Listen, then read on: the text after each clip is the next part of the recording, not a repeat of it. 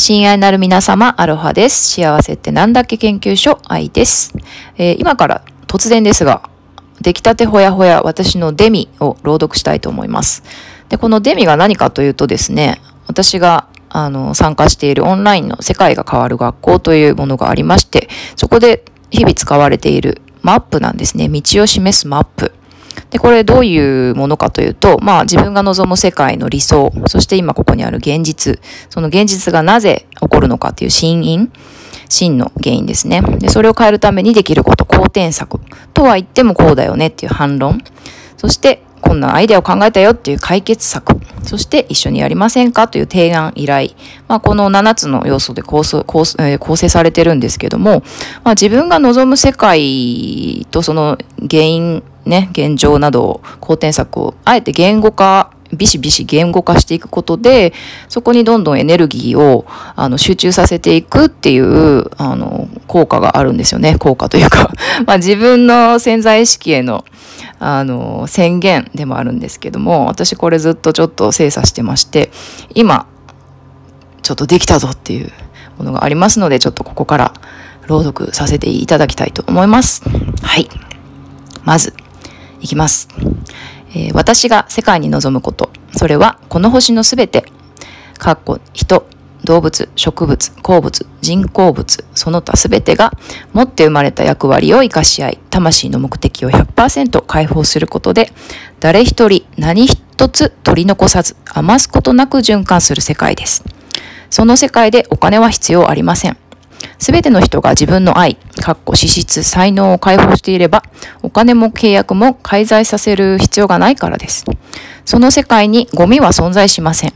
すべてのものが大地から生まれ、大地に帰るのであれば、もしくはすべてのものが誰かに愛され、その役割を果たしていれば、必要とされないもの、まあ、人間、もの、など存在しないからです。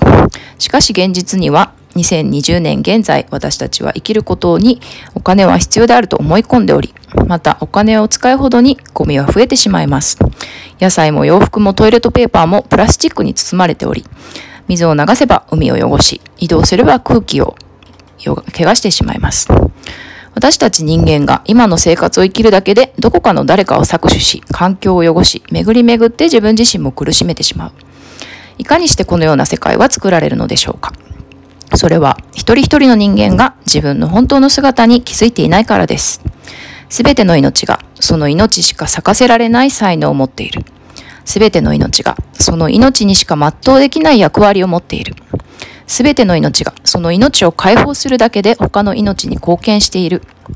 私という命はあなたという命と地続きであり、そこに境界線はありません。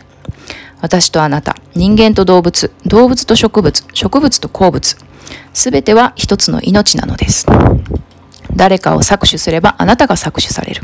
誰かを傷つければあなたが傷つけられる。もう一度お伝えします。すべては一つの命なのです。そしてそれは同時に愛と呼ばれる真理なのです。誰かを愛すればあなたが愛される。誰かを助ければあなたが助けられる。私が与えることは私が受け取ることなのです。だとしたら私は、あなたは何を与えますか？すなわち私は、あなたはどんな世界を望みますか？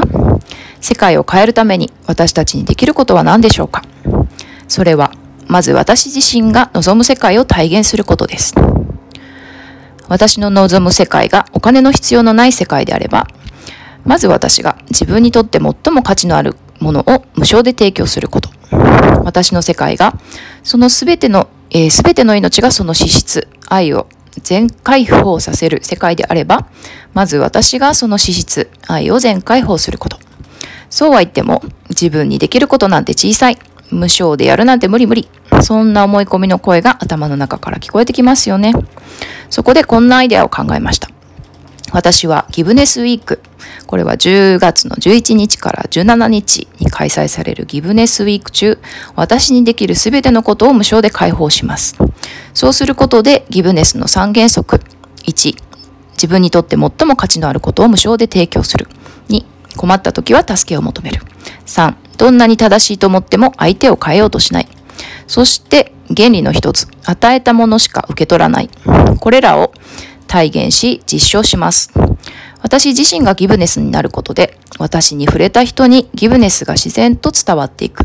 そうすれば、今ここから世界が変わっていく。そう信じて。私はギブネスの世界をあなたと一緒に体験したいと思っております。体現したいと思っております。